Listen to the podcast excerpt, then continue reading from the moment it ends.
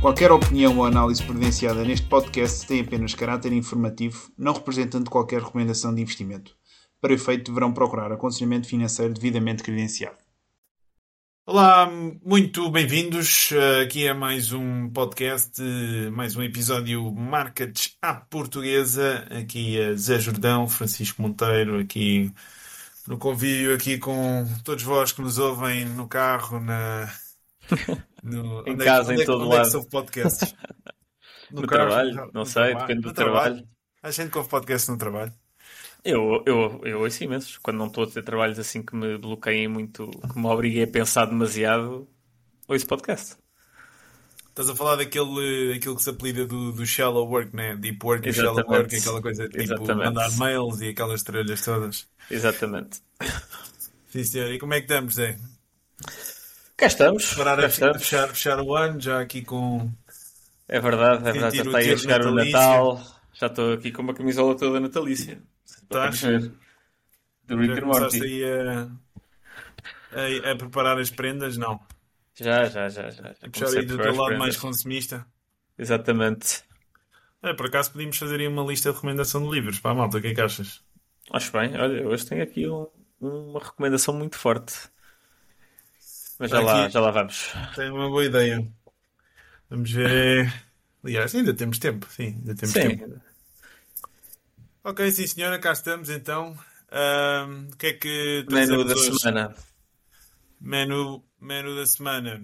Uh, e vamos começar aqui com a, a, grande notícia desta abertura de mercados. Aqui 4 de dezembro, aqui o Novo máximo histórico aqui para o ouro. O Bitcoin superou também os 40 mil dólares, sem dúvida alguma, que estão, estão a ser aqui os headlines desta mesma segunda-feira. Vamos falar então um bocadinho destes, destes eventos e descodificar aquilo que está a passar aqui nos, eh, nos mercados. Houve também aqui alguns acontecimentos durante a semana que merecem também aqui ah, algum comentário, nomeadamente aqui a, o falecimento de Charlie Munger, aqui um dos, uh, aliás, o braço direito de Warren Buffett e uma das pessoas que diria mais, mais inteligentes que passaram aqui uh, na área das finanças e de, digamos assim, do Wall Street Sim, aqui nos últimos, nos últimos anos. Um, depois, um, aqui o, o, processo também da SEC sobre Cristiano Ronaldo, aqui devido à, à promoção de basicamente unregistered securities, ou seja, valores uh, mobiliários não, não registados. Temos depois aqui uh, o artigo de Cavaco Silva, que escreveu também aqui esta semana sobre, sobre o governo aqui do PS, criticou aqui a aqui aquela expressão das contas certas tem vindo a ser muito atirada aqui pelos, pelos membros do, do Partido Socialista. Tivemos também aqui uma entrevista de Pedro Nuno Santos, aqui com, com o Zé também quer dar aqui algumas palavrinhas. Depois tivemos aqui dados económicos, tanto para a Europa como para a inflação, aqui em Portugal, eh, desemprego. Um, nos Estados Unidos também tivemos aqui o PCE. E, claro, também uma nota sobre uh, os resultados da Farfetch, que estão também bastante em voga aqui nos, nos últimos dias. Sim. Uh, creio que até será, terá sido aqui o, o assunto mais comentado aqui nesta, nesta semana em Portugal, provavelmente. Uh, não foi? Não. Estou errado? Em círculos financeiros, talvez, mas acho que a política continua a ser o, o, tema. As grandes, grandes eleições. Ainda falta aqui um. Ainda falta, Aliás, falta... falta quatro meses. Sim, falta, mas isto também passa num instante, não é? Sim, sim. Quatro meses não, três meses. Para janeiro, fevereiro, março. São três meses. Hum, já tens razão, três meses. Ok, então, uh, tivemos aqui o ouro a registrar uh, máximo histórico, aqui acima dos 2.120 dólares, creio eu.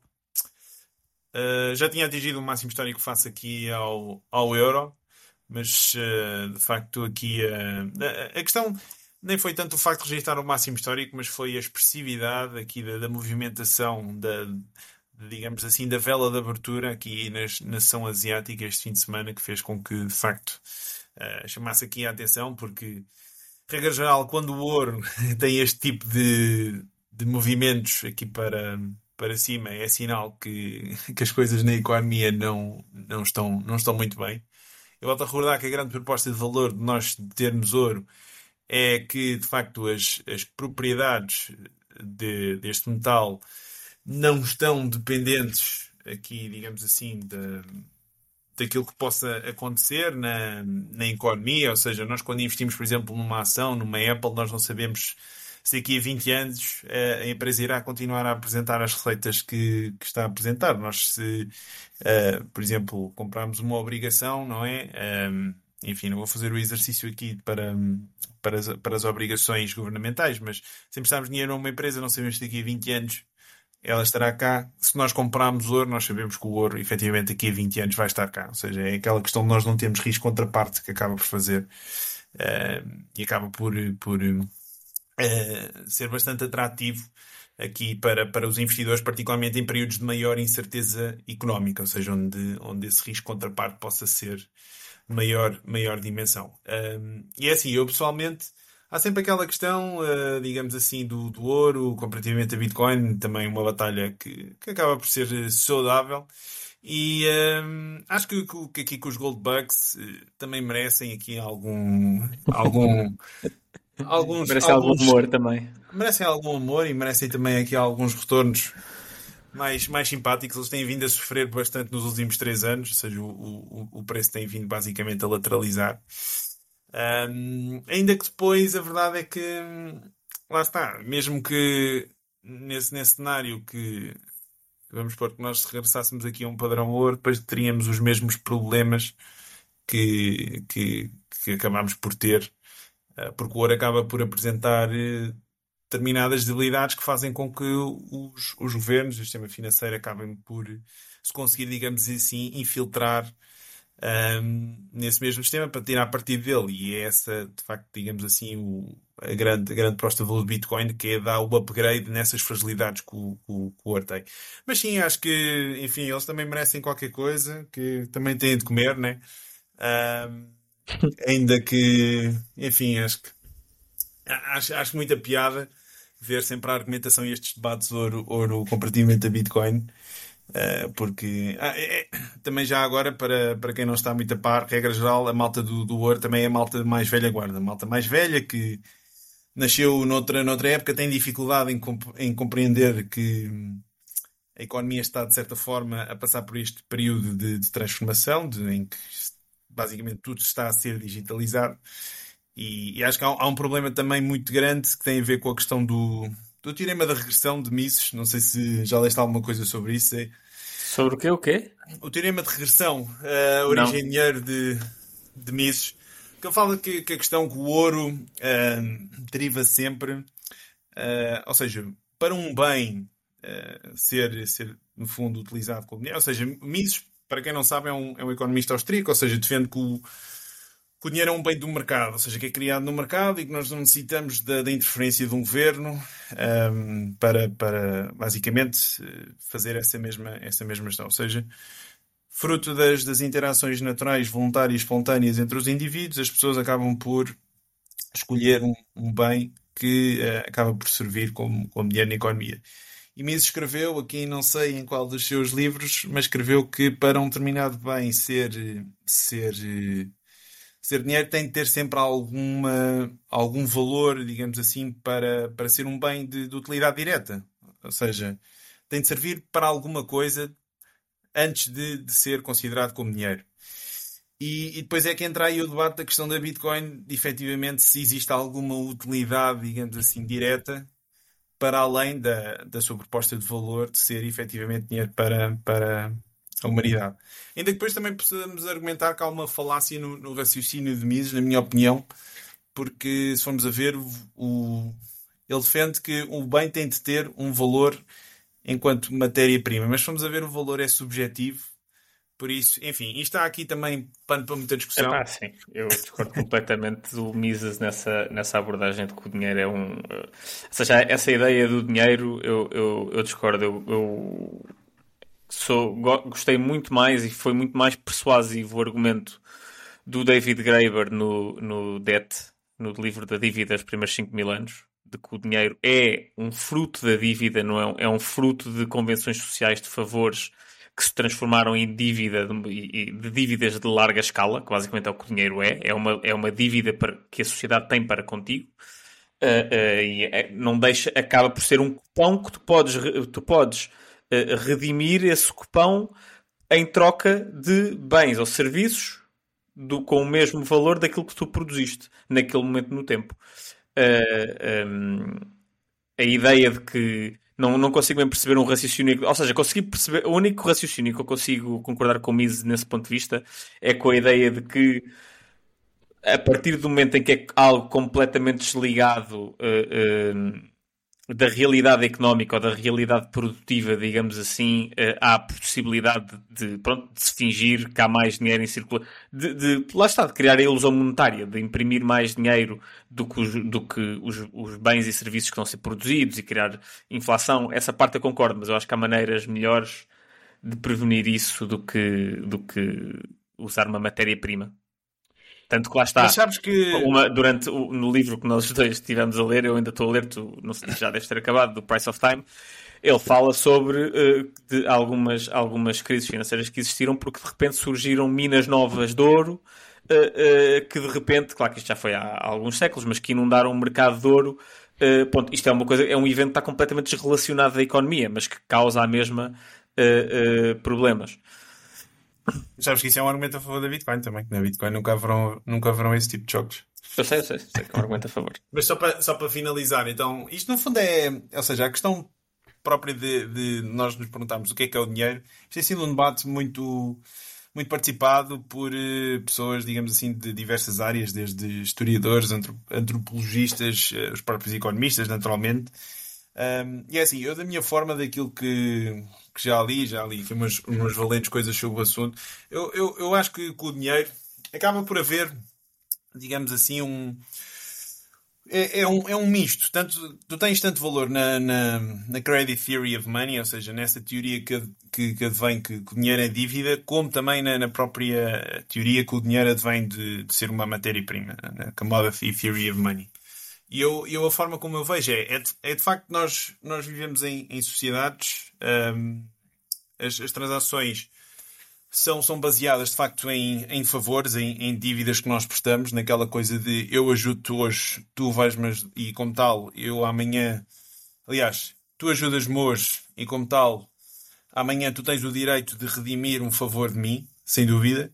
Ou de mim uh, ou de outra pessoa qualquer, lá está. Esse é que é o valor do dinheiro, porque antigamente em aldeias pequenas, e se forem aldeias, desculpa interromper-te, mas é só um, se forem aldeias pequenas, ainda notam isso. Uma pessoa faz um favor e não paga nada e, tipo, e aquilo fica ali uma dívida que a pessoa vai saldar, saldar com essa pessoa. O dinheiro que permite é que essa dívida seja saldada pela, por outra pessoa qualquer da sociedade. Claro. A questão é que depois, a partir de determinado, determinado tamanho, digamos assim, dessa sociedade, nós já não conseguimos manter, digamos assim, essa, essa contabilidade dentro das nossas cabeças, quem deve, deve favores a, a, quem. E é aí que nós, de facto, precisamos de algum bem que represente, digamos assim, esse cupão de, de, de que, que, nos dê o direito de redimir um favor à sociedade. Ou seja, eu contribuí para a sociedade, alguém dá-me esse cupão e, como tal, visto que eu contribuí para a sociedade, quando eu apresento esse mesmo cupão, as pessoas sabem que efetivamente, se eu tenho o cupão, só das, das, duas uma. Ou eu, de facto, trabalhei para uh, obter esse cupão, ou seja, minerei, uh, despendi uh, o meu trabalho, tempo a minha energia, tempo, etc, etc. Ou providenciei alguma coisa a valor a alguém que, por sua vez, depois deu-me deu esse, deu esse mesmo bem. Ou seja, e, e, e depois entramos no debate de quais é que são os bens que podem servir melhor como esses, como esses cupões. E, e, claro que a escassez é o mais importante, porque tudo aquilo que não é escasso, não é? Um, implica necessariamente que não tem trabalho. Ou seja, nós só temos um Lionel Messi e nós só temos um Cristiano Ronaldo. Porquê? Porque para chegar àquele nível nós temos de despender muito tempo, temos de despender muita energia e, consequentemente, tudo aquilo que requer trabalho, tudo que requer energia vai ser naturalmente escasso. E, se calhar, fazendo também aqui uma, uma, uma, uma, janela também para a questão da Bitcoin e como, como a vejo, nós, nós ao, ao trocarmos o nosso, o nosso tempo, aliás, trocarmos o, o, nosso trabalho por uma coisa que é feita sem qualquer tipo de trabalho, sem qualquer tipo de cuidado, uh, às três pancadas, não é? Uh, estamos, de certa forma, a desvalorizar aquilo também que, que nós fazemos. Estamos indiretamente a dizer, ok, aquilo que nós fazemos, aquilo que nós trabalhamos não vale nada ao ponto que eu estou, que eu estou disponível para trocá-lo por um bem que também não custou nada a fazer. E, e aí que entra a questão da, digamos assim, da filosofia, vá, mais do ouro e da Bitcoin, sendo que a Bitcoin depois acaba por aperfeiçoar uh, a, a, questão do, do ouro, sendo que naturalmente, enfim, ainda, ainda tem uma capitalização bolsista uh, muito, muito uh, inferior. Aí também está, digamos assim, a oportunidade assimétrica. Atenção, não, não estamos a falar, não estamos a falar aqui de recomendações de, de investimento, mas, eh, mas claro, depois também existe aqui um, um, prémio de risco, não é? O ouro está aqui, é uma marca que já tem mais de 5 mil anos, Bitcoin está a 14. E, e depois há a questão do Lindy Effect, do efeito Lindy, que também já falámos aqui, não é? Aqui na, há duas uhum. semanas. Já sei. Uh, mas pronto, uh, não sei se queres dizer alguma coisa, complementar aquilo que eu. Aqui, que, não, não, não, não, não, não, Acho que, que tá, já, já, já aprofundámos bastante.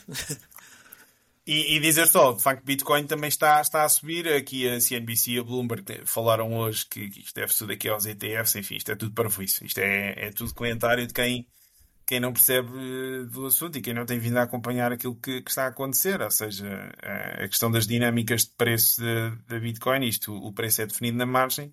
E já se sabe que, que a questão, aliás, a questão dos ETFs já está priçada aqui há, há bastante tempo, já sabe aquilo que, que vai acontecer. Ou seja, não creio que hoje, uh, esta semana, enfim, durante o fim de semana, a malta acordou, ei, isto a BlackRock vai entrar e tal, eles vão ter de comprar bitcoins, vamos comprar para depois vender. Não, não é isso que se passa. Ou seja, há uma expectativa que de facto as taxas de juros vão, vão baixar, aqui uh, provavelmente mais cedo do que aquilo que se antecipava há 3, 4 meses, isso claro que favorece sempre ativos eh, sem que não deem rendimento direto, como o ouro e, e a Bitcoin mas deve sobretudo pelas próprias dinâmicas de procura e oferta. E, e de facto, um, em termos das, das moedas que estão a circular nas, nas corretoras, elas estão a, a ficar mais escassas. E acho que, enfim, mais uma vez, sem recomendação de investimento, mas na minha opinião, isto não é. Acho que há, há muito caminho aqui para trilhar, porque acho que só aqui no nos próximos dois, três anos é que, é que, é que as pessoas vão, vão se aperceber do quão, do quão escasso Bitcoin realmente é. E, e pronto, se calhar já disse mais do que devia dizer. E, e sim, acho que, acho que acho que sem dúvida devemos estar aqui a, a, iniciar aqui um novo, um novo, um novo ciclo dentro daquilo que, que aconteceu aqui nos últimos, nos últimos anos. Um, está tudo dito, não é? Sobre este tópico. Uhum. Yes. Tinha aqui um mini run também para dar não sei se vale a pena falar, já que nos alongámos tanto. Foi um artigo aqui do Atlântico nos Estados Unidos, que não sei se viste, isto também foi muito falado aqui no fim do tweet, a dizer Inflation is your fault. If people are so mad about high prices, why do they keep buying so many expensive things? É tipo, uhum. realmente, para que é que tu comes, pá? Deixa de comer, meu. Uhum. Tipo, a coisa, a coisa resolve-se logo, pá. Isto. Atenção, eu, eu por acaso li, eu li o artigo, eu, isto também de certa forma foi um bocadinho mal interpretado porque ela falou aqui mais foi da questão. Sim, da questão consumista aqui do, do Black Friday, da Cyber Monday, né? Ah pá, mas, mas fica mal, fica mal e já, já disse o que tinha a dizer, creio sobre este tópico. Ainda para mais também vi agora, sabes que o arroz está em máximos de 15, 15 anos. Por acaso, no outro dia fui comprar, eh, fui, fui, fui às compras e, uh, e sim, comprei, comprei arroz, já está ali num euro e 25, pá, um, um pacote de arroz agulha. Certo. Coisa... Eu acho que isso foi por causa, se eu não me engano, isso foi por causa, em grande parte por causa da Índia, uh, que acho que a Índia proibiu as exportações de arroz, se não me engano. Uh, e, e, eu acho que foi por causa disso, se não me engano. Diz aqui, deixa cá ver, uh, problemas na produção de Vietnã e Damage Farmlands in Asia. Olha, se calhar, não sei. Um edgezinho inflação. Uhum. Meter, meter aí uns, umas dezenas de pacotes de arroz aí no, na dispensa. Uh, mais, o que é que nós temos? Temos aqui. Uh, ah, a questão de Charlie Munger. queres liderar tu, Zé? Já. Ah pá, sim, pode mais. ser. Uh, pronto, o Charlie Munger, para quem não sabe, é assim o, o, o parceiro do, do Warren Buffett e morreu na semana passada com 99. Ele faz anos, fazia anos dia 1 de janeiro uh, e ele tinha 99 anos e, e, e 11 meses quando morreu. Estava prestes a chegar aos 100 anos e era assim uma, uma personagem muito. Pá, muito engraçada. Ele era. pronto, não sei se a malta conhece assim a obra do Benjamin Franklin, mas ele era assim uma espécie de um, ben, de um Benjamin Franklin dos tempos modernos, alguém muito com um tipo de sabedoria muito, os ingleses têm uma palavra para isto, witty, uh, uh, muito, muito wit, que é tipo aquele, aquele tipo de, de, de one-liners, de frases que ficam bem e que têm muita sabedoria, curtas, mas uh, concisas, aliás, frases concisas que contêm muita sabedoria. Eh, era um, era um investidor, pronto, mas ele, apesar de ele ser um investidor, ao contrário do. O Buffett era uma, é uma pessoa ainda.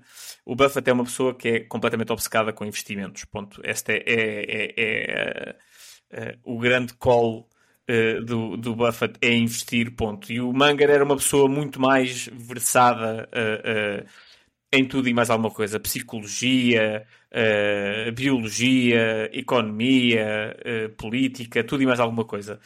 E, e, ainda por cima era uma pessoa que não tinha filtros. Que basicamente o objetivo de vida dele era uh, ganhar dinheiro o suficiente para ser independente, para poder dizer aquilo que, que lhe apetecia. E, e ele diz que ganhou. Fuck your money, não é? Exato, e ele diz que, que, uh, que ele uh, overshot, ou seja, que, que, fez bastante mais dinheiro do que ele precisava para fazer isso por, por, sem querer, não porque ele queria, mas porque, pronto, investiu na empresa certa, na Berkshire. Um, e, e, e, pronto, e faleceu agora com 99 anos. Ele tinha um, ele tinha um ditado muito engraçado que era: uh, Eu só quero saber onde é que vou morrer. Quando lhe perguntavam basicamente uh, o que é que. Pronto, que ele já é muito velho e ele continuava a ser o vice-presidente da Berkshire Hathaway com 99 anos. Uh, e perguntavam-lhe uh, pronto, sobre a questão da morte. Ele dizia: pá, tudo aquilo que eu quero saber é, é onde, onde é que vou morrer para nunca lá ir ter, para nunca ir lá parar de maneira nenhuma. Uh, ou seja, era assim uma pessoa de, cheia desse tipo de, de, de, comentários engraçados e muito uh, sem filtros, mas extremamente inteligente e perspicaz. Uh, e daquilo que eu sei, daquilo que eu percebo, extremamente. como é que eu ia dizer? Ou seja, muito disposto a ensinar outras pessoas e a passar tempo com outras pessoas. Eu, o, o Buffett, as pessoas que supostamente vão substituir o Buffett, algumas delas uh, foram escolhidas por Charlie Munger, ou seja, o Buffett delegou essa função nele, porque ele de facto tinha uma, uma, perce uma percepção do caráter humano eh, bastante acima da média, e ele tem, para quem quiser ver, ele, ele tem um livro, o livro é caro, uh, se bem que agora vai sair uma edição nova, Uh, uh, bem, o timing da edição nova, eu acho que vai ser tipo que saiu hoje a edição nova, acho eu.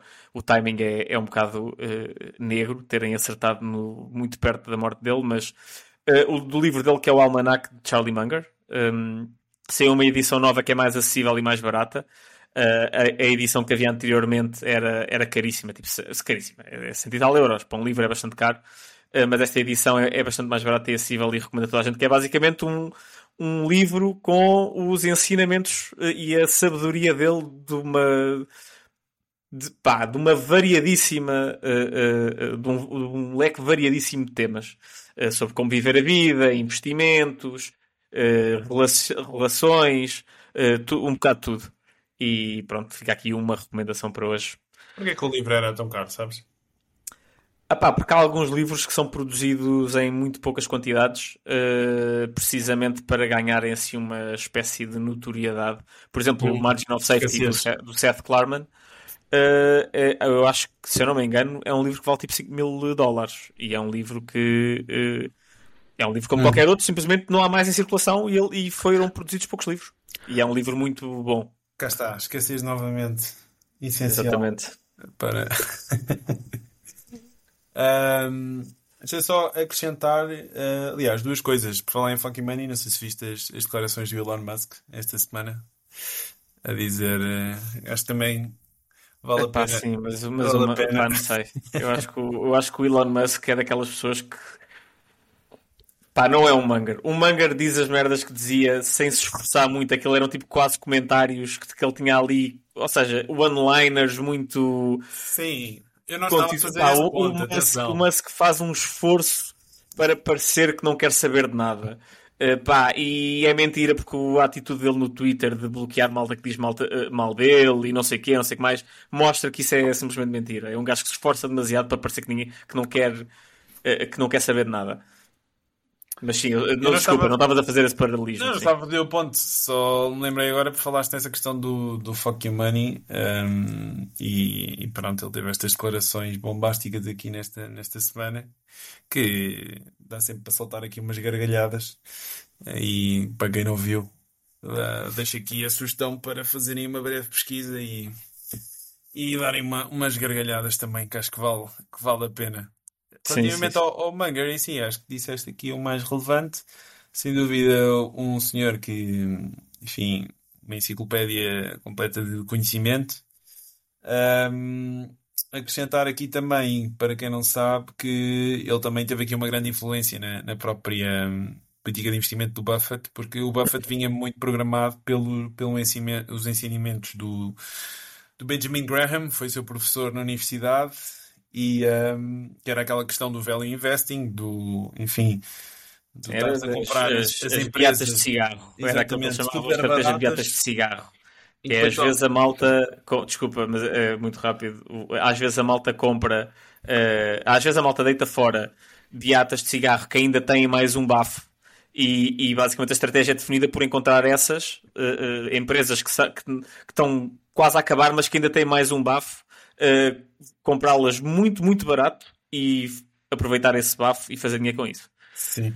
E na altura, enfim, isto tornou-se bastante popular porque esta é a minha opinião, mas acho que não se pode comparar os tempos de, de, de então, não é? Porque havia uma assimetria de informação gigante e, claro. e não, não tens isso hoje. Daí mais uma vez a dificuldade em, em realmente conseguirmos obter um retorno maior do que, do que o mercado. Mas de facto ele, ele, teve uma influência muito grande, porque se não fosse, se não fosse ele jamais o Buffett investiria em empresas, por exemplo, como, como a própria Apple, ou seja, uh, que acabou-se por relevar, uh, revelar provavelmente uhum. aquele que foi o melhor investimento aqui da Berkshire Hathaway aqui nos, nos últimos tempos.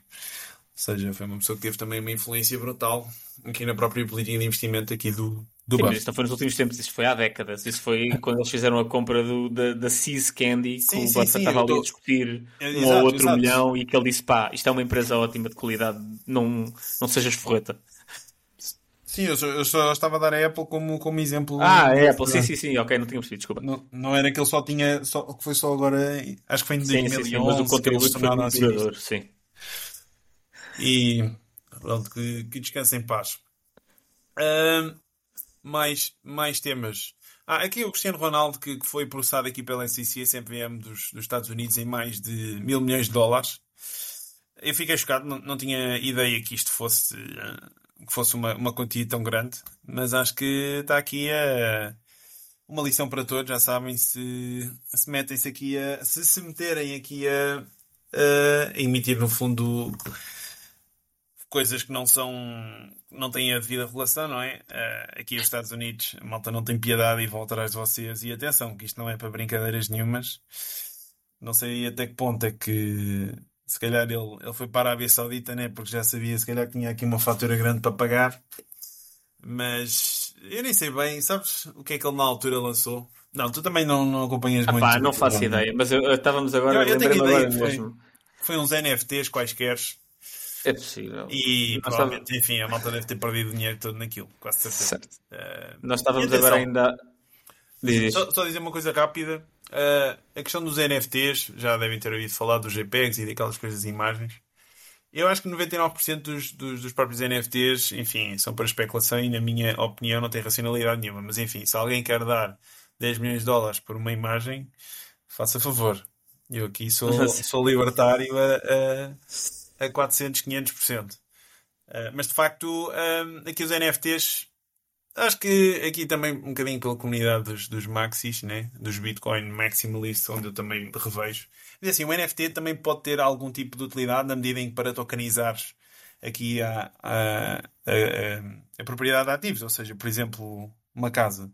Claro que é interessante tu pôres nisso numa, numa base de dados descentralizada, mas, uh, e, ou seja, e a grande proposta de valor de altcoins tem, tem sido nessa, nessa base, de que Bitcoin não, não faz isso e como tal nós temos de ter outra, outra coisa, mas, mas já, já é possível pôr NFTs em Bitcoin, ainda que, enfim, não, não seja a ser feito da forma correta, mas mais tarde ou mais cedo isso vai ser, se houver, se houver necessidade, vai, vai, vai ser incutido no protocolo, ou seja, não vai ser incutido no, no, no protocolo base, mas vai haver uma camada que vai ser construída por cima e que vai, que vai, vai trazer isso. Só, só fazer isto pequeno à parte que agora lembrei-me com esta questão dos NFTs. Mas diz.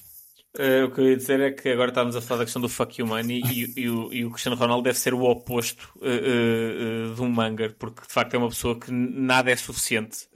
eu não consigo imaginar o que é que deve ser tu seres. Ele deve ser praticamente bilionário, isso ainda não é, deve, não deve é, estar assim tão é. longe. Ser, Pronto. Mesmo que não seja. e mesmo assim, tu precisares, não é tu precisares, tu, tu, tu ires fazer uma coisa ilegal. É claro, ah, acho... é ilegal. Claro que em retrospectiva é fácil dizer que é ilegal, não é claro. isso que eu estou a dizer. É, o que eu estou a dizer é coisas que ele não tem um advogado que lhe diga: Meu, eu não sei se isto é ilegal ou não, eu só sei que isto não é uma cena regulada. Uh, uh, tem cuidado, tu precisas Exato. deste dinheiro? Não, ele não precisa. E, e, e da mesma maneira que ele foi para. Agora lá está, se calhar ele foi para a Arábia Saudita precisamente por causa disto, não faço ideia. Uh, uh, mas mesmo a ida dele para a Arábia Saudita é, é, não sei, claro que ele tem todo o direito de fazer, atenção, não estou aqui a dizer que ele não, não pode fazer, ele pode fazer o que ele quiser, uh, e, eu, eu posso julgar. E, e, lá está, é o oposto de um Charlie Munger, que é, é, faz quase tudo, era capaz de vender a mãe se o preço tiver, se for o preço certo. A mãe, se calhar, não, que ele tem uma relação muito próxima com a mãe, mas a, mas a, mas a Georgina, talvez. Será? O Guilherme terá um bocadinho por a especulação. Mas acho que era o Warren, o Warren, o Buffett ou o Charlie Munger que diziam que não há maior prova de irracionalidade de uma pessoa quando tu arriscas aquilo que tu precisas por uma coisa que não precisas. Exatamente. Que, é, que há, muita gente, que há muita gente que faz isso. E que realmente, enfim. Sim, sim, sim. sim. Ah, vamos, vamos ver o que é que, que, é que sucede, como, como tudo, não é? Claro. Próximo, próximo tema. Passa aí a bola, tens aí a, foste tu que trouxeste aqui o, o artigo de Daniel Alcavaco Silva, escrito, é, creio que foi hoje, foi não foi? Foi hoje, foi hoje que foi publicado. Sim, o, o, artigo é, é, é, engraçado, ou seja, não, não é um artigo nada especial, acho eu, mas levanta temas engraçados, na minha opinião. Eu queria saber a tua opinião. Basicamente, ele, ele diz, escreve um artigo para desmistificar um bocado a ideia das contas certas que, pronto, que o, que o governo uh, do PS tem andado a passar. E atenção, eu, eu, compreendo que o governo do PS tenha usado essa bandeira, porque de facto foi uma bandeira que foi lançada muitas vezes contra o PS uh, eh, por causa da vinda da Troika, que não era o partido das contas certas, era o partido do desgoverno financeiro. Uh, e por causa do trauma com a Troika e não sei o que, não sei o que mais, eu percebo que o PS usa essa, essa bandeira, tipo, olhem para nós, nós somos o partido das contas certas, ao contrário daquilo que toda a gente dizia. Mas basicamente o que o Cavaco Silva diz é que diz um bocadinho óbvio, não é? Que o, o, não, é, o, ter um orçamento equilibrado não é um objetivo per si. O objetivo é. O, o gold standard é ter um orçamento equilibrado enquanto tens serviços públicos de qualidade e, consegue, e consegues ajudar os mais pobres. Claro que idealmente não seria preciso ajudar os mais pobres porque não haveriam pobres, mas isso eu acho que isso é sempre um bocado impossível. Uh, uh, uh, vai sempre haver um, um nível de pobreza, mas conseguir ajudar as pessoas que mais precisam uh, e usar basicamente o, as receitas para cobrir as despesas dessa maneira. Uh, eh, um, ehm, e, e, e, claramente não é isso que nós estamos a assistir em Portugal. Por exemplo, saíram esta, esta semana saíram duas notícias uh, muito curiosas, por exemplo, desde, pronto, além de tudo aquilo que nós já falámos sobre a questão do investimento público, mas houve aqui uma notícia que desde 2019 um investimento público nas redes de transportes só serviu uh, uh, para compensar o desgaste, ou seja, só serviu para uh, compensar a depreciação uh, o, o, investimento líquido foi de 5 milhões de euros nos últimos 4 anos em, em, nos transportes públicos. Uh, outra notícia também, uh, a taxa de risco de pobreza aumentou para os 17% em 2022, uh, depois de ter caído em 2021. Um, ehm, e o problema é mais grave nas zonas urbanas, como por exemplo Lisboa. e tem graça, agora aqui puxando um bocadinho a brasa à minha sardinha, o Henry George, que foi assim o, o, o economista fundador da ideia da, do Land Value Tax, uh, disse no século XIX que, uh, que era isto que íamos ver, que o, a, a, o maior nível de pobreza vê-se nas cidades mais ricas. É nas cidades mais ricas que tu vais encontrar mais pobreza. Uh, não tô, ele não quer dizer mais pobreza em termos absolutos, mas onde vais encontrar casos de, de maior discrepância entre os mais ricos e os mais pobres. Vais encontrar muitos sem-abrigos, vais encontrar muita gente uh, uh, pobre, mesmo que seja uma fração relativamente pequena da população. Um, e pronto, mas voltando ao artigo, uh, ele depois diz aqui, e é aqui que eu queria saber a tua opinião, que o Orçamento de Estado não é um, um ou seja, um orçamento equilibrado não é um objetivo, mas é um constrangimento à política do governo, à política fiscal do governo, ou seja, é um limite àquilo que o governo pode ou não fazer, e que Uh, e, claro, este limite deve ser definido, tendo em conta gerações futuras, tendo em conta as necessidades de investimento público, não sei o quê, não sei o que mais, do acesso aos mercados financeiros, uh, tudo isso, e que este constrangimento, ou seja, o nível do déficit, devia ser definido por uma comissão independente, uh, da mesma maneira que a política monetária é definida, é definida pelo BCE. E eu gostava de saber o que é que tu achas em relação a isto. Epá, isso, isso tem piada, porque no fundo se formos a ver assim letra por letra, letra por letra, isso parece ser um argumento a favor de mais poder para o Estado uh, e de mais centralismo. Não será mais, mais poder para o Estado em si, mas mais centralismo, digamos Sim. assim, no processo de decisão. Pronto. Exato. Uh, mas mas é, é, curioso, eu já na altura, quando, quando estava na Nova, lembro-me de, não sei se é um professor, mas alguém falar sobre essa questão, que a própria política fiscal também era tão importante para o rumo económico de um país que simplesmente não devia estar entregue aos, aos ventos políticos, da mesma forma que a política monetária está separada, entre aspas, não é?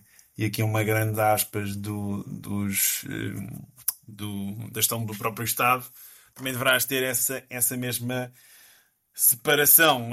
Um, o, que é que, o, que é que, o que é que eu acho? Acho que pode, pode fazer sentido algum tipo de, de controle, porque sem dúvida alguma que se houvesse, se calhar, um organismo tivesse mais poder sem dúvida alguma que podíamos ter evitado aqui uh, aqueles, aqueles aumentos de, de, despesa assim mais incontrolados que houve, por exemplo, antes do, do período da, da Troika.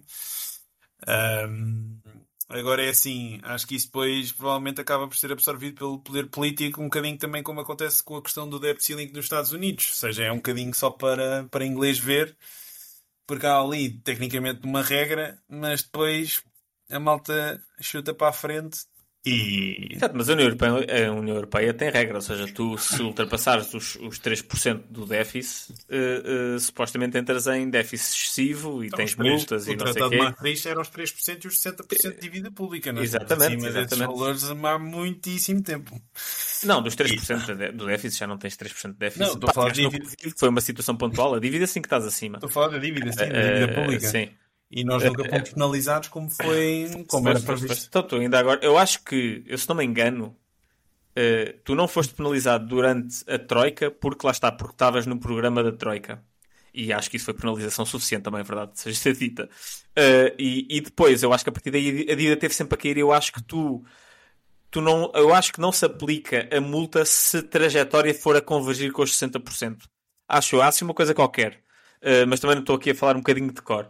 Uh, acho que a regra não é só tipo estar acima de 60% pagas. Não é essa ideia que tenho, mas pode estar de errado.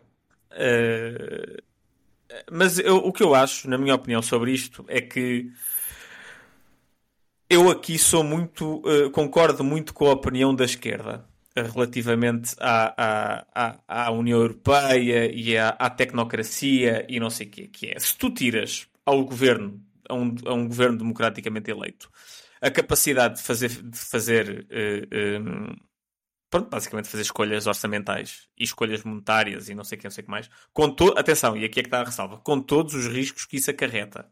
Porque aqui, pronto, já lá vou.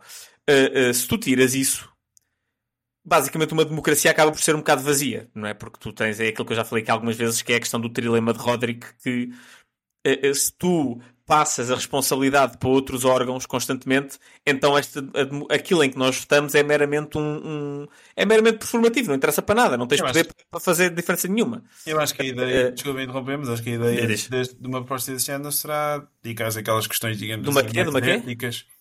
Uma, a, a, proposta, digamos assim, assente naquilo que o Cavaco Silva defende, é, é passar, ou seja, é, é, as, as questões que seriam avaliadas pelo Parlamento estariam mais relacionadas com aquelas questões de mais éticas, digamos assim, do aborto, da, da eutanásia e, e, deixar, digamos assim, essas matérias económicas. Certo, isso é uma questão, mas, mas, também, mas eu acho que é muito difícil tu conseguires garantir. Garantir é sempre difícil, mas acho que é, é, é, é amarrares as mãos atrás das costas, tu conseguires. Uh, uh, lá, tu nunca vais conseguir dar uma vida boa às pessoas só com questões sociais, sem, desligado das questões económicas. Eu acho que não se pode desligar questões sociais das questões económicas.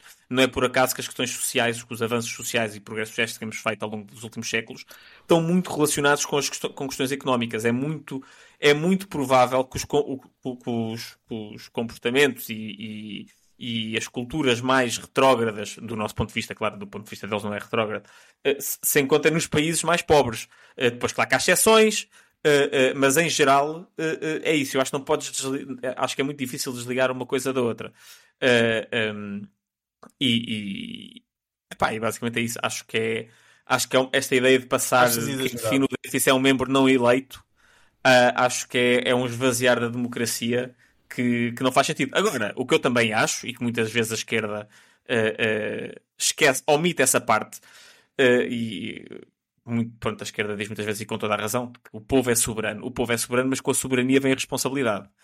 E aquilo que não pode haver é que se tu queres ter controle sobre as tuas decisões uh, fiscais e monetárias, então também vais arcar os custos dessas decisões. Não podes depois uh, uh, passar, passar para ajustar para canto como se. Ou seja, eu digo isto porquê? Porque foram más decisões fiscais que nos levaram a, ao resgate financeiro de 2011. E muita da esquerda, nessa altura, uh, foi contra o resgate financeiro. E, e, e, lá está, ou seja, é, querem, é, é aquela expressão inglesa do uh, they want to have their cake and eat it too. É tipo, querem, quer, querem comer o bolo e tê-lo ao mesmo, e tê-lo e tê à, à mesma. E não dá para ter os dois, não é? Se tu tomas más decisões, depois tens que arcar as consequências dessas decisões. Uh, eh, um, ehm, e, e, nada, eu acho que esse é o. Lá está. Com grande, com grande poder vem grande responsabilidade, como dizia o, o Uncle Ben. E, e, e, eu acho que é essa parte que falta um bocado mais à esquerda. Uh, pronto. É descentralizar, descentralizar, Zé. Mas vamos ao próximo. Ah, ainda tinhas aí qualquer coisa para dizer do Pedro Nuno Santos, não é? Ah, sim. Pá, eu, não sei, eu estive a ouvir a entrevista do Pedro Nuno Santos, a entrevista do Daniel Oliveira aos dois candidatos do PS. Ouvi hoje a do Zé Luís Carneiro e ouvi na semana passada ao Pedro Nuno Santos. Pá, e achei a do Pedro Nuno Santos dos melhores podcasts, simplesmente com grande tiragem, dos que eu tenho ouvido, ouvido em Portugal, dos melhores podcasts de economia que eu já ouvi. Uh, em, português, em português, pronto. Uh, porquê? Digo isto, não digo isto por concordar, digo isto porque de facto se falou da economia, visões da economia uh, uh, a sério e foi-se para lá da superficialidade. E, e, claro que ele também ele puxou um tema que, que, é, que me é muito que eu tenho muito interesse, que é, é o tema da política industrial. e o tema da política industrial, pronto, eu já falei aqui uma outra vez de política industrial, mas a ideia de política industrial é que o Estado não é um agente passivo no desenvolvimento da economia, é um agente ativo e pode Uh, aliás, para, para quem defende a política industrial, não é pode, é deve intervir em alguns setores de maneira a uh, aumentar a produtividade da economia, a riqueza da economia, não sei o quê. E isto dito assim é muito bonito, não é? Isto é que virtualmente toda a gente concorda com esta ideia assim no vácuo de a questão é quão fácil é fazer isto, quão possível é fazer isto. Uh, e há de facto casos de um sucesso tremendo, ou seja, uh, os Estados Unidos, a Alemanha e Inglaterra foram assim, os primeiros casos de, de, sucesso de uma política industrial muito rudimentar, atenção. Era uma política industrial baseada em tarifas, simplesmente em coisas desse género. Uh, mas depois o Japão, que começou a copiar a Alemanha, a Coreia do Sul, Uh, e esses países tiveram de facto um sucesso estrondoso em política industrial e a China começou a copiar o Japão e pronto, ou seja, alguns, alguns os melhores casos de desenvolvimento económico, de maiores milagres económicos são de facto casos de política industrial. No entanto, os maiores fracassos também costumam ser de política industrial e são bastante mais frequentes do que os sucessos. Eu acho que a política industrial é, eh, é um tema tão complexo que é muito. Uh, porque basicamente o que é que tens que fazer? Tu tens que identificar uma oportunidade num setor que seja adjacente a competências, a vantagens comparativas que tu tenhas, de maneira a que tu consigas aprender esse tipo de coisas e escalar na, na, no escadote da produtividade, do, do valor acrescentado, digamos assim, uh, tens que conseguir incentivar o setor privado a investir nessas, nessas, nessas oportunidades e nesses setores de maneira a que nem criar um monopólio, nem criar concorrência excessiva de maneira a acabar com os lucros e a levar todas essas empresas à falência. Uh, tens que garantir que depois isso não cria essa, essa relação Estado-empresas Estado-setor privado não cria uma relação privilegiada que leva a corrupção, a, a, a, interesses instalados, todo esse tipo de coisas. E, por exemplo, o Japão, apesar de ter sido um, um caso de enorme sucesso, está a sofrer ainda hoje com a política industrial. É um país demasiado protecionista porque não conseguiu, depois de conseguir fazer essa escalada, não conseguiu abandonar a, a política industrial. E a política industrial é daquelas coisas que, quanto mais avançado é o país, menor tem que ser o, o menor é o impacto de, de, menor é a capacidade do Estado para gerir a economia quando a economia começa a ficar cada vez mais complexa. É muito mais fácil gerir uma economia que é extremamente pobre e tem o setor agrícola e pouco mais do que uma economia quando começa a ficar muito avançada, as atividades são tantas e as possibilidades são tantas que é, é impossível tu conseguir gerir aquilo. E por isso, à medida que vais escalando, a, a tua capacidade para ter um impacto uh, brutal é cada vez menor. E é normal que assim seja. Sim. E o Pedro Nuno Santos, uh, fala muito de política industrial, não sei o quê, mas só, é só as coisas boas. Ele, para ele a TAP é, é, é, é estratégica, é a FASEC é estratégica, uh, o data center em Sines é estratégico, uh, tudo é estratégico. Isto é, lá está, é, é o pecado capital. É, é assim que, se, que, somos comidos de cebolada. É, a, TAP, a TAP é estratégica. É tudo, pá, não é a TAP, é o hub, mas pronto, para eles, para eles é um bocado a mesma coisa. E, e, eu aconselho muito a ouvir o podcast porque de facto se fala da economia, de uma visão da economia uh, com, pá, de maneira aprofundada, ainda assim por uma pessoa que vai competir para ser primeiro-ministro, uh, que é raro ver um primeiro-ministro pronto, tão versado nesses temas. Uh, mas também mostra um bocado a arrogância. Assim, ele, é, ele, ele tirou a economia no ISEG, acho eu. Um, hum. Mas mostra um bocado também a arrogância uh, e a falta de noção, de, porque dá a ideia de que é fácil. E quando uma pessoa vai para uma coisa dessas achar que é fácil, é, é, é meio caminho andado para. Lá está, para o que estamos a ver. É o que aconteceu agora, este escândalo político todo foi. Nós queremos muito fazer aqui uma política industrial, atrair investimento para aqui e para lá, e acabamos por estar permeáveis a, a, a interesses, a, a, uma série de coisas que depois derrubam o governo. E, e, e acho interessante que ele não tenha aprendido com a lição, basicamente. Sim, senhora. Uh, não tenho nada a acrescentar. Fizeste-me só lembrar aqui uma, uma, uma questão pertinente, porque falaste da, da, dificuldade, não é? A partir de determinado ponto de, de expandires. Uh, não sei se falaste de, de, foi da questão mais económica, não é? Mais, mais numa vertente macro. Estava... Não, não, mas micro. micro é? A questão é micro, não é? Ou seja, claro que isso depois se traduz em merdas macro, mas eu estou a falar. É difícil, é difícil controlar precisamente pois, porque é sempre um micro que é demasiado complexo. Mas isso faz-me claro. sempre lembrar aquele, aquele argumento que tem muito, organi... um, muito utilizado, sobretudo é pelos comunistas, pela aquela questão de que o próprio sistema capitalista acaba por contribuir para, para a aglomeração e para a concentração, digamos assim, de, de riqueza e para um maior nível de monopólios. E hum, eu agora recentemente até tive um exemplo que, que mostra bem que, que, é claramente o contrário. Que foi aqui a questão de. Hum, eu não sei se porventura falei disto, eu se calhar falei disto no, no episódio da semana passada. Tenho ideia de ter falado com isto. Com isto. Tenho, tenho ideia de ter falado disto com alguém, mas teve a ver aqui com uma questão pessoal de, enfim, de advogados.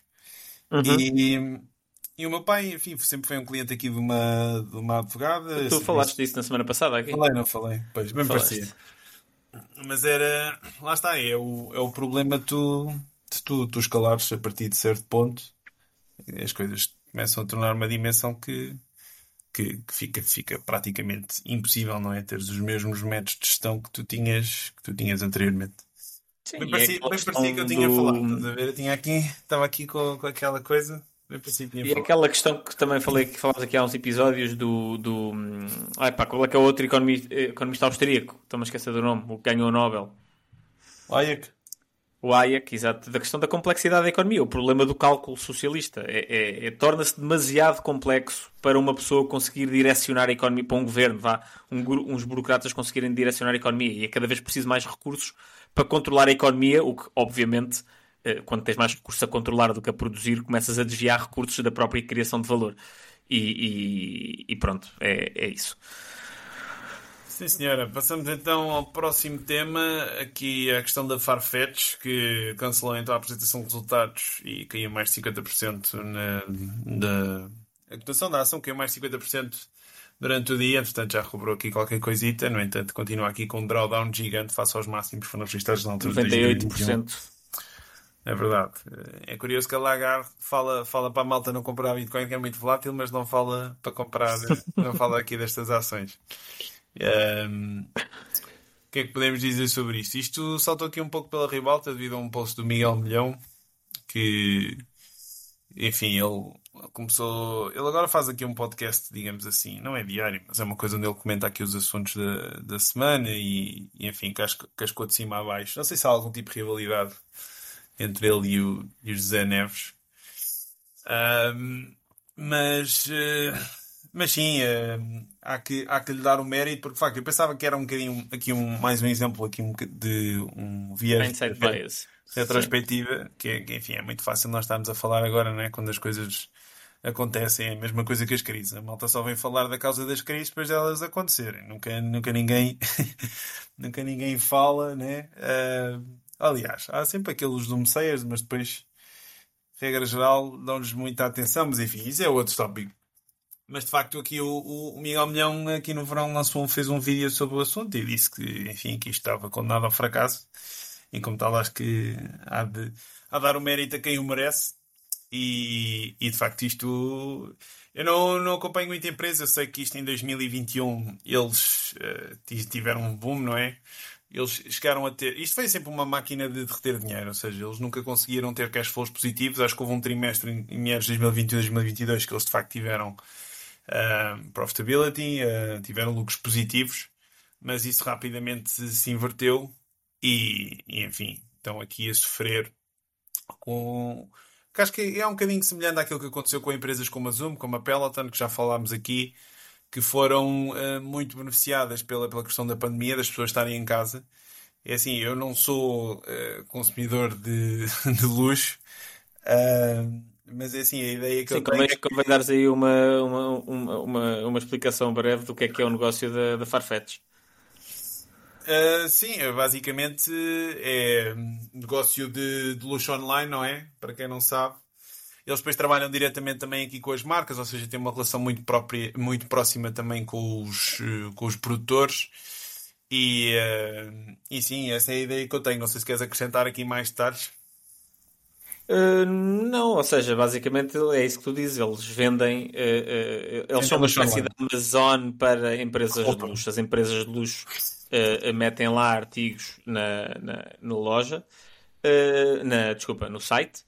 E, e, depois eles garantem, eu acho que eles garantiam o free shipping. Claro que o free shipping para uma, para uma compra de luxo eu acho que é irrelevante. Não sei se era o free shipping ou se era uma entrega rapidíssima. Já não lembro o que é que era, mas era assim uma coisa qualquer. Hum. E pronto, basicamente é esse o business pois. model. Só que, como nós também estávamos a falar antes do podcast, eu acho que alguém que faz compras de luxo quer ter eh, aquela eu não experiência se não, diferenciada. Exato. Eu não sei se a experiência física não faz parte da compra de lucro. E, e por isso é que o Francisco estava a dizer, e bem, na minha opinião, que é provável que a empresa tenha sido um fenómeno de Covid, em que não se podia de facto ir às lojas. Sim, eu acho, eu acho que pode ter sido isso que aconteceu. Enfim, Estou a falar aqui com o devido hindsight bias, vias claro, claro, claro, claro. Eu também, eu também. Mas, mas acho que é isso. Acho que é esta malta, quando quer comprar estas Gucci's, quer, quer ir para as lojas, quer que lhes fechem as lojas, quer abrir uma garrafa de champanhe. Se for um homem, quer ver lá umas, umas leiras de olhos azuis. E se ficares em casa a mandar vir as coisas, não tens nada disso. E acho que na altura quando, quando foi no, no Covid, uh, lá está, a malta estava em casa, não tinha a possibilidade de, de, ir às lojas, acabaram por ser beneficiados. Tiveste também dinheiro barato, não é? emissão de liquidez à parva, e foram aqui dois fatores. Com, com, esse, com esse trimestre que também deu a falsa sensação de que efetivamente a Farfetch a partir dali ia começar a, a ter lucros sustentados, e, e, enfim, temos aqui uma história de, de terror. Uh, aqui, enfim, história de terror, não, isto é, é importante frisar que isto é. Um, ehm, enfim, é não, o mercado está... funcionar. Exatamente, ou seja, a grande maioria das, das empresas que acabam por ser cotadas acabam por, por, por não por não, por não, apresentar resultados positivos, a gigantesca maioria, ou seja, a criação de riqueza, ainda no, no podcast da semana passada falámos, é, é criada sobretudo por um, um pequeníssimo número de, de, empresas. E, e sim, se calhar, olha, foi aqui mais um, um clássico dump no, no retail, não é? Uh, não sei, uh, a verdade é que os IPOs, regra geral, a malta quando, quando o retalho entra já, já é puxar e O dinheiro já foi feito. Exatamente, já houve muita gente ali a lamber, a entrar, digamos assim, no, na festa e nós somos sempre os últimos a tocar lá, por isso. É por isso daí que é preciso ter sempre muito cuidado nestas coisas. Uh, e já sabem, forçar aqui o ponto para quem não se quer meter nisto, nestas coisas, indexar. Comprem o vosso fundo indexado e não se chateiem com estas, com estas porcarias. Uh, então, mais tópicos e para se calhar já como é que estamos? Estamos de para final de 55. Se a malta vai Sim. falando, o tempo passa. Houve aqui dados económicos tanto nos Estados Unidos como na, na Europa, com destaque aqui para inflação, que continua a mostrar esta trajetória de, de queda. É importante frisar, a inflação é o ritmo de subida dos preços, ou seja, a segunda derivada para a malta das engenharias e das matemáticas, etc. Os preços continuam efetivamente a subir, continuam a subir, é um preço é um ritmo mais reduzido, mas eh, de facto aqui, por exemplo, em Portugal já tivemos dados, foi abaixo dos 2%, que agora não tenho aqui o, nome, o número exato, não sei se sabe. É um, foi 1,6% em Portugal. 1,6% em novembro, ou seja, abaixado o target de inflação. O geral para a Europa creio que terá sido de qualquer coisa dos 2.6, 2.7. Acho que sim. Uh, e, ou seja, aqui na Alemanha ficou em 2.3. Não estou aqui a. Pensava que tinha aqui, afinal não tenho. Mas foi qualquer coisa também já a cheirar ali os 2%. Ou seja, isto está. Sim, sim, sim. Está, claramente a reverter. Uh, 2.9. Aqui... Não, 2.4. Sim, aqui é. 2.9 em outubro, 2.4 em novembro a energia aqui a ser um componente importante. Continuar então para, para a reversão aqui da, da tendência de, de subida. Aqui na, nos Estados Unidos tivemos 3.5 e enfim a, a, maré já está aqui a alterar em termos de sentimento político. Já tivemos o quê? Desculpa? 3.5 PCE. Ok.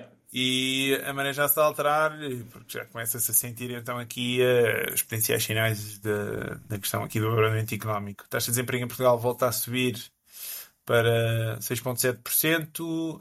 A França entrou, fez trimestre negativo no terceiro, terceiro trimestre. Uhum. E, um, e temos inclusive ali que é um artigo também do Centeno esta semana que a, a avisar que, que, esta questão aqui das, das crises, que o, que o BCE tem de ter muito cuidado, porque é aquela história de que as crises acontecem de repente, ou seja, nós eh, é o, é o famoso gradually then suddenly, ou seja, nós estamos yeah aqui no, no, na corda bamba durante muito tempo e depois quando as coisas más acontecem, acontecem assim num ápice. E, e volta a defender então aqui moderação na política do BCE, não sei até que ponto. Uh, enfim, advertiu contra a excessividade, digamos assim, das, das, das, das subidas dos juros. Uh, defender moderação na subida dos salários, lá está, pelas questões das, das pressões da, da, da inflação. E, e, sim, foi aqui também um, um cenário mais, mais pessimista. Um, e sim, já temos, uh, temos comentado também aqui a questão do petróleo, creio eu. Acho que também diz muito. Uh, tivemos também aqui um anúncio de novos cortes aqui por parte da, da OPEP aqui na semana passada, mas mesmo assim o mercado não consegue uh, aqui suportar-se e, e, e, vir aqui para números, para valores superiores. E com as questões das guerras, nós já falámos disto, era, era suposto vermos aqui mais algum suporte no preço do petróleo que nós estamos a assistir e especulando aqui um pouco só tem de ver do lado da procura que está, que está mais, mais fraca. Uh, Sim, mas não sei se tu viste também que a, a, a, produção, a produção nos Estados Unidos atingiu máximos históricos de petróleo. Sim, vi, vi, vi e, uh, mas foi curioso que mesmo um, com essa creio que não foi na, na saca dessa notícia que mesmo assim o, o preço um, fez qualquer coisa, já, já não sei bem o que é que foi, mas foi assim qualquer coisa também oposta àquilo que, que estava à espera, porque isso coincidiu basicamente com, com a notícia da OPEP também. Já não me lembro isso foi, creio que foi dia 30 dia 30 dia, dia 1. Mas sim, é, o mercado para ali está a dar aqui sinais mistos e que, regra isto também é indicativo que aqui há alguma coisa que não está bem. Claro que tivemos também a confirmação aqui do, dos dados do PIB dos Estados Unidos, que até foram superiores àquilo que tinham sido anunciados. Não sei se tens aí os dados. Sim, os dados. tenho, tenho. Os dados que nós há umas semanas falámos de que os dados tinham sido, tinha, tinha havido um crescimento de 4,9%, tinha superado largamente as expectativas. Uh, esses dados foram agora revistos em alta, ou seja, não foram 4,9%, foram 5,2% afinal. Uh, e foi quase mais um ponto percentual do que aquilo que tinha, estava estimado. Uh, uh, acho que tinha sido 4.2 ou 4.4, já não me lembro. Um, e sim, ou seja, eh, é um bocadinho aquela ideia que nós temos falado aqui de que os Estados Unidos de facto estão, parecem estar um bocado no mundo à parte, especialmente a comparar com a União Europeia. Eh, e é, pronto, aquilo também já falaste que a França já, já vai no terceiro trimestre consecutivo de, de, de contração económica. Não, não, não é, não é terceiro trimestre. acho, que é o, acho que até é o primeiro. É o, é o primeiro, ou seja, tiver a contração no terceiro trimestre de 2023. Ah, ok, ok, não tinha percebido, desculpa. Mas assim, pronto, ou seja, uh, não. Mas são não... sinais negativos, sim. Mas são sinais negativos e, e, e, pronto, mesmo em. Não sei se tens mais alguma coisa para dizer do PIB não, sobre, de, sobre os Estados Unidos. O, o facto de, as taxas de juros terem vindo a cair muito aqui nas bonds, de facto, estão a dizer que, que, o mercado não está, digamos assim, a comprar aqui esta narrativa de que a, a economia está forte e que está pujante. O próprio Paulo, na semana passada, deu aqui um discurso em que voltou a, a atirar Uh, essa ideia de que, enfim, mais poderão, poderão ser necessárias mais, uh, mais subidas nas taxas de juros aqui em 2024, mas não é, não é dessa forma que o mercado está a reagir. Não, eu, acho porque... que eu não sei se o mercado não está simplesmente a, achar que a inflação está de facto é um misto, é um misto, sob controle. Um misto das duas coisas. Um, temos também aqui as, as obrigações de mais longo prazo também a a, a subirem mais de, preço, seja as taxas de juros a caírem mais, deve-se também ao facto de que já falamos aqui desta questão da sensibilidade das taxas de juros e do preço das obrigações. As obrigações com maturidades mais longas são mais sensíveis e, e foram essas que caíram mais quando as taxas de juros subiram. E se efetivamente as taxas de juros claro. descerem, também vão ser elas que vão ganhar aqui mais, mais, mais terreno. Mas eh, sim, já é que é uma diferença significativa. Há 10 anos já estamos aqui nos 4. Eh, 26, creio eu. Tivemos ali, a, a ultrapassamos inclusive aos 5, já foi aqui uma, uma, uma recuperação bastante, bastante notória. Mas, eh, mas sim, é 2024, ano desafiante dentro daquilo que falámos. Vi também qualquer coisa sim. aqui que o Spotify também anunciou aqui cortes de 17% esta semana. Uhum. E, uh, e vamos, e vamos e estão ver. a subir quase 10% hoje. Eu sei que eu sou acionista. Devido, devido disclaimer aqui. Exatamente de Zé. E uh, acho que, não sei se queres acrescentar aqui. Só aqui uma coisinha rápida, uh, de que falou-se muito sobre a Jornada Mundial da Juventude e saíram os dados do PIB que foram confirmados que, uh, de facto, as exportações ficaram muito daquilo que seria normal para o terceiro trimestre do ano, que foi exatamente o trimestre da, da Jornada Mundial da Juventude. E por isso acho que o, aquilo que nós, nós, não fomos só nós, muita gente falou nisso da altura, mas nós também falamos um bocadinho disso e também temos um bocadinho, duvidámos um bocadinho da narrativa de que ia ser uma, uma abundância de turistas a gastar dinheiro e parece que, parece que, que foi isso que aconteceu. Hum. Que, aliás, que aconteceu exatamente aquilo que nós e, e, outras pessoas tinham dito que o benefício era, tinha mesmo que ser muito imaterial e muito religioso para tinha que ser muito alto para poder compensar o, pronto, a perda de turistas de maior valor acrescentado é sem dúvida aqui uma, uma facada ali na, no peito do Carlos Moedas. Um bocadinho. Que, que... Toda a gente se esqueceu disso. Toda a gente já se esqueceu disso. Olha, estava a ver aqui também as, as taxas de juros nas, nas bundes, nas obrigações da Alemanha e também caíram bastante. Tiveram aqui a os 3, já estão nos 2.42, que são os valores aqui do verão de 2022, eh, 2023, peço desculpa. Ou seja, aqui na Europa também há aqui esse, esse sentimento que, enfim, de, de reversão. Que, que lá está, é um misto de expectativas de inflação com certeza mais, claro. mais, mais baixas uh, e perspectivas de crescimento mais, mais, mais baixas, potencial recessão aqui em 2024. E esse é o, é o cenário em cima da mesa. Uh, acho que está tudo. Houve aqui uns, uns estudos interessantes uh, esta semana que li aqui também no fim tweet que foi aqui uma asset manager chamada Dimensional Asset Management, que fala que uh, descobriram 30 estratégias de timing da marca que funcionaram e 690 que não funcionaram. Andaram aqui a fazer backtest em montes de dados e foi a conclusão que chegaram. Por isso já sabem, também reforçando aqui o ponto que nós temos vindo a fazer, cuidado para a malta que tenta sempre buscar os, os topos e os, e os fundos do mercado. Um, e, e, creio que tinha aqui mais qualquer coisa. Tinha a ver aqui também, sim, um estudo também interessante que saiu, que se deve ao facto de que as pessoas que têm, uh, enfim, uma, um QI mais, mais reduzido têm, têm basicamente a tendência para desvalorizar determinados riscos, ou seja, são menos prudentes a quando os seus investimentos acabam por ter sempre expectativas mais irrealistas e achar e menosprezar potenciais riscos, que é uma coisa que também achei, achei interessante. Aqui mais do lado da, do chamado Behavioral Economics, finanças comportamentais, mais da vertente da psicologia, que também é uma coisa que, que eu gosto bastante. E uh, acho que hum, de resto, o que é que está? Ah, houve também um artigo aqui do Wall Street Journal que, que se apelidado Why is everyone so happy at work right now? Seguindo também é aquilo que nós temos vindo a comentar de, enfim, os dados mostrarem que efetivamente os salários em termos reais estão a subir. Um, eu tenho visto muitas pessoas também aqui nos Estados Unidos uh, a tentarem uh, a se interrogarem porque é, que, porque é que este é o caso, porque é que as pessoas se sentem tão miseráveis, miseráveis. E acho que no fundo, é aquela velha história. Estamos a confundir o mapa com, com o território e o território claramente está-nos a dizer que, que as coisas. As coisas não estão melhores e a verdade é que o nosso salário, se formos a ver, um, o que interessa é a sua capacidade de poder de compra e claro que se, se nós sentimos que aquilo que estamos a receber dá para menos, claro que depois acabamos por ter menos motivação para, para ser produtivos e fazermos as nossas coisas no trabalho. Mas eu tenho visto muita, muita gente a falar sobre isto. Tu também já falaste aqui no, no podcast. Mas, mas sim, sim. Aquilo que é o meu feeling, houve também um artigo da Bloomberg também esta semana que falou que também em 3 anos os preços eles fizeram tipo, eu não sei se já foste ao site da Deck Protest, eles têm lá uma, uma análise feita aqui a um cabaz, digamos assim, essencial de bens e serviços e uh, acompanham a sua evolução. É interessante ver a diferença entre os valores que eles apresentam e os valores oficiais do IPC.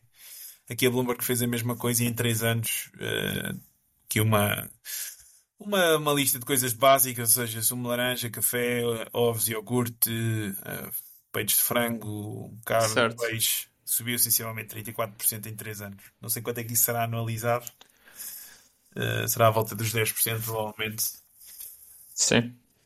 Lá está. Um bocadinho menos, mas sim, de ser isso. Mostrando, mostrando mais uma vez aqui essa disparidade entre, entre esses dados reais. E acho que, é, acho que esse é o problema de muita malta de, dos comentadores aqui na, da, da FinTweet, uh, porque esquecem-se que uh, estes, estes dados não estão a representar a realidade que as pessoas estão a atravessar. E, há, e daí é também hum, toda a crise não, aqui com, eu não tenho, com eu não tenho muita essa opinião. A questão também muito com, com, com os Bidenomics, que aliás até também li qualquer coisa que 60% dos americanos dizem mesmo que o, que o, rendimento não, não acompanha aqui a, a real inflação aqui dos últimos dos últimos anos. Se queres, queres sobre isso, ah, aquilo que eu tenho a dizer é nós, estas coisas que se discutem quando estamos a falar de milhões de pessoas e, e, e sem Portugal, que é um país pequeno, estamos a falar de 10 milhões de pessoas, no, nos Estados Unidos estamos a falar de 330 ou 340 milhões de pessoas qualquer experiência individual, uh, por mais, uh, uh, obviamente, que seja, por mais pronto, triste e por mais difícil que seja, não, não, não, lá está, não podemos confundir a árvore com a floresta. da mesma maneira que não podemos confundir o mapa com o território, não podemos confundir a árvore com a floresta. E, e não, há, não há maneira de, de, analisar essas coisas sem ser com dados agregados de, de, que juntam tudo e que, e, pá, e que tentam, obviamente, dividir eh, em, em, em, em quintis ou quartis ou o que é que seja de grupos de pessoas mais ricas, mais pobres, com esta idade, com outra idade. Pá, e todos esses dados mostram que as pessoas mais novas, as pessoas mais pobres, são as que têm beneficiado mais e que o salário médio, lá está, o salário médio desse grupo em particular, tem subido, aliás, o salário mediano, não é o médio, uh, tem subido mais do que a inflação. Claro que isto não quer dizer que subiu para toda a gente mais do que a inflação. Quer dizer que a maior parte das pessoas viu uma subida superior à inflação. Uh, uh, pá, não... aqui um sample bias, então.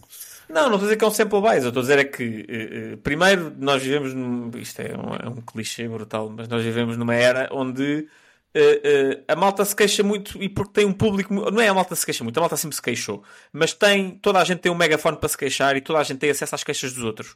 E parece que vivemos na pior altura da história. E, e, pá, e é mentira. A maior parte das pessoas, especialmente nos Estados Unidos, especialmente na Europa, uh, pá, tem uma, uma, uma, uma vida relativamente boa. Agora, quer isso dizer, isso não quer dizer que nós devemos estar satisfeitos. Obviamente, não quer dizer que, ah, olha não posso queixar porque alguém em África não tem, não tem nada para comer. Não é isso que eu estou a dizer. Agora, também não podemos cair no fatalismo de que a minha vida é impossível. Não, não é. Uh, uh, uh, os dados o que mostram é que as coisas estão melhores para a maior parte das pessoas nos Estados Unidos. Atenção, isto aqui, esta parte agora estou-me a referir mais aos Estados Unidos. Na Europa a, a, situação é diferente. Mas nos Estados Unidos os dados mostram o contrário disso. pá, independentemente do que é que a malta diga no Twitter, no, na CNBC, no Wall Street Journal, etc. Sim, senhor, acho que não tenho mais nada a acrescentar. Ficam os dois pontos aqui da, da questão. E podemos passar às sugestões. Tinhas aí. Exatamente. Uma Tenho aqui uma, uma sugestão. Ah, então, essa não foi chama... da semana passada. Não, eu disse que tinha comprado o livro, não disse que não tinha lido ainda. Então podia recomendar uma coisa que ainda não tinha lido. Chama-se As Causas do Atraso Português, do Nuno Palma. Eu, eu, disse na semana passada que tinha comprado. Pá, e eu há muito tempo que não lia um livro tão rapidamente. Falta-me um capítulo para acabar. Comecei a ler para aí na quarta-feira. É segunda-feira, já estou quase a acabar. Uh, e o livro é de facto excelente porque é um livro que vai muito atrás na fita uh, da história, vai até aos, uh, à altura dos descobrimentos.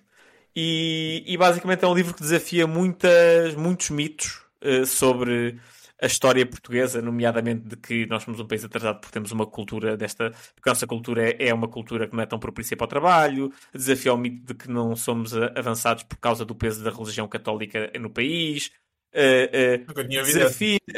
Desafia uh, uh, o mito de que nós éramos um país extremamente centralizado e em que, o rei, em que havia uma monarquia absoluta, ou seja, que sempre houve monarquias absolutas, ou que há monarquias absolutas desde muito cedo. Uh, uh, e basicamente, pronto, uh, não vou fazer aqui o spoiler para quem quiser comprar. O livro é relativo, eu acho que é acessível para quem não, não, não esteja muito por dentro da economia. e pá, eu li muito rápido, por isso. E eu sou uma pessoa que se cansa muito de livro, ou seja, eu raramente acabo um livro. E estou quase a acabar este, por isso, pronto, acho que é a melhor recomendação que posso fazer. Sabes que agora deixaste-me mal, porque eu já recomendei aqui livros que não li. Aliás, li certos que Ui. pareceram promissores. E, e recomendei então, no, este livro do, do Price of Time, o preço do, do tempo. Já o tínhamos recomendado há uns meses. É verdade, eu já, tinha, eu já tinha lido uns, uns, uns valentes artigos aqui no, no site do, do, do Mises, dos Estados Unidos, e uhum. enfim, pareceu-me bastante interessante. E confirmo. Pronto, olha. Tu já, já o leste? Sim, o livro. Não? Não, ainda não acabei de ler. Estou tá, para aí. Lá está. Um Primeiro... Estás um bocadinho mais bitcoiner ou não? Do que estavas antes? É pá, não, nem por isso. Não? não, eu gosto muito de saber história, mas eu vou ser muito sincero, não. Não. Estou a ler o livro, estou a gostar, porque estou a gostar de saber esses, aqueles factos históricos todos e as crises todas e as tentativas todas de baixar taxas de juros e de manipular taxas de juros, mas não é, até agora não houve ali nada que tivesse desafiado a minha ideia pré-concebida da coisa que eu tivesse achado, ah, eu achava que isto funcionava desta maneira e afinal não. Uh, por isso. Então, mas concordas que, que a ideia dos animal spirits, os espíritos do mercado do Keynes, são sobretudo alimentados por essa manipulação do, do preço do dinheiro, da taxa de juros? Acho, uh, concordo em não, não a 100%, então, mas eu diria então, que concordo a mais bitcoiner do que aquilo que achas. Mas isso não tem que ser, não tem que ser bitcoiner por causa disso. Isso tem, é, tem. Não, isso és tu que estás a tentar, a tentar raptar-me para, para o Bitcoin. Para a Bitcoin. Mas, mas teres concordado com este ponto já faz ti pelo menos 5% de Bitcoiner. Isso. 5% de Bitcoiner barra Goldbug, enfim, o que austríaco. É, pá, eu acho que faz de mim uma pessoa de economia, é, não é? Em geral, ou seja, se o preço do dinheiro é, é, é, barato, é artificialmente barato, claro que as pessoas vão vão tentar comprar mais dinheiro e vão tentar uh, uh, coisas que antes pareciam estúpidas e, e, impossíveis vão, vão parecer mais fáceis uh, porque o preço do dinheiro está artificialmente baixo. Só uma coisa que eu achei bastante piada foi um, termos John Locke já na altura, isto em pleno uhum. século XVII, a falar da questão da, enfim, da manipulação da taxa de juros e da criação de crédito barato como um dos fatores para uh, o aumento uh, desproporcionado dos preços das casas em Londres na altura. Dos terrenos. E dos, dos terrenos, terrenos ou seja, isto tem muitas semelhanças. É muito giro. A história é, é fascinante. Não se repete, mas rima. É verdade. É verdade, sim, senhora. É assim, da, da minha parte, não tenho aqui nenhuma recomendação. Fiquem com o Zé, parece-me excelente. E olha, não queres. Agora fiquei com um bichinho, pá. Quais é que são as causas do, do atraso económico português de acordo com o Nuno Paulo? Eu ia fazer spoiler, mas então vou fazer. Um uh, a causa do. Ele fala muito sobre, basicamente, ele. Já leste o uh, uh, Porque Falham as Nações? Uh, não, mas tenho aqui o livro, o Pá, Basicamente, o as Nações é um, é um livro mega. Uh, é um mega best-seller tipo Sapiens. Uh, que basicamente diz que é uma questão de instituições. Há instituições inclusivas e instituições extrativas. E eles no livro usam muito o exemplo de Inglaterra como o, o, o, o gold standard das instituições, claro que até uma certa época na história, e por contraste a Portugal e Espanha. Eles falam muito de Portugal e Espanha, mais em Espanha, mas de Portugal e Espanha. E dizem que basicamente que Portugal e Espanha tinham instituições extrativas e que Inglaterra tinha uma instituição, tinha instituições inclusivas e que as instituições em Portugal e Espanha eram muito absolutistas e não sei o quê, não sei o que mais. E o que ele mostra aqui é que isso é completamente mentira. Ele diz que uh, durante uma grande parte, desde que os descobrimentos começaram até o, o início do século XVIII, ou seja, até 1700, que Portugal tinha um governo bastante descentralizado, que o povo tinha bastante poder por causa da maneira como a reconquista tinha sido feita, os municípios tinham, muito, tinham uma componente muito importante do exército uh, e, como tal, tinham poder. Como tal, as cortes eram reunidas com, com muita frequência e as cortes era basicamente o, os, o parlamento da altura. Uh, e basicamente os, uh, os membros das cortes, eram os deputados, eram eleitos pelo povo em eleições bastante disputadas nos municípios e eram muito representativos. Ou seja, eh, ele estava aqui a dizer que cada deputado em Portugal, cada representante, vá, eh, chamava-se procuradores. Cada procurador representava cerca de 4 mil pessoas, que é uma representatividade muito grande. Em Inglaterra, o valor, ou seja, cada deputado representava muito mais pessoas, ou seja, as pessoas eram menos representadas. Um, e reuniam-se com muito mais frequência, rejeitavam aumentos de impostos. Não era possível o rei aumentar impostos sem a aprovação das cortes, e as cortes rejeitavam aumentos de impostos com mais, muito mais frequência do que Inglaterra. Uh, seja, toda uma série de coisas que Portugal tinha instituições muito fortes e Portugal até estava até 1700 numa trajetória de industrialização. Uh, industrialização ainda não havia indústria, mas de aposta na manufatura que estava a ter sucesso e não sei o que mais. O que é que sucede? Encontrou-se ouro no Brasil. E a partir do momento em que se encontrou ouro no Brasil, uh, ele mostra com muita clareza que uh, Pá, que basicamente tu deixas esta, estas instituições que dependiam da aprovação das cortes para angariar dinheiro, ou seja, a coroa precisava da aprovação das cortes para angariar dinheiro, isso desaparece tudo, Ui. de repente tudo limitado. Isto a dizer que uh, vem parar a Roma, pá. É, exatamente. E a partir do momento em que uh, Portugal encontra ouro no Brasil, uh, pá, basicamente tudo começa a deteriorar-se. Aí sim começa o absolutismo, porque já não precisas pedir autorização a ninguém para, ter, para aumentar impostos, porque já não precisas de aumentar impostos, sem simplesmente o ouro que vem do Brasil. Um, as importações aumentaram imenso. depois também é, sofremos daquilo que se chama uma doença holandesa, que é as exportações de ouro fazem com que a moeda portuguesa tenha valorizado. Ou seja, as importações ficaram mais baratas, as exportações mais caras, a, a manufatura portuguesa morreu. Pá, isto levou ali um, a um ciclo vicioso de, então, de más decisões. Então, mas esse livro deixa-te um bocadinho mais Bitcoin, não, não? Também não? Porquê? Tu és a favor, tu, dizes, tu és bastante mais compreensivo com o ouro. Isto aqui é um caso crasso de que o ouro. Certo, mas imagina, mas, aí, mas aí está inerente a, a fragilidade do eu não sou, eu não sou frágil porque eu já disse, já disse aqui muitas vezes. Eu acho que o Bitcoin estar uma coisa uh, limitada, uh, um hard limit, acho que não faz sentido. Acho que tem que estar ligado à capacidade produtiva do país. E Bitcoin não está ligado à capacidade produtiva de um país. Sim, senhora. Ok, fica fechado aqui o episódio, já sabem.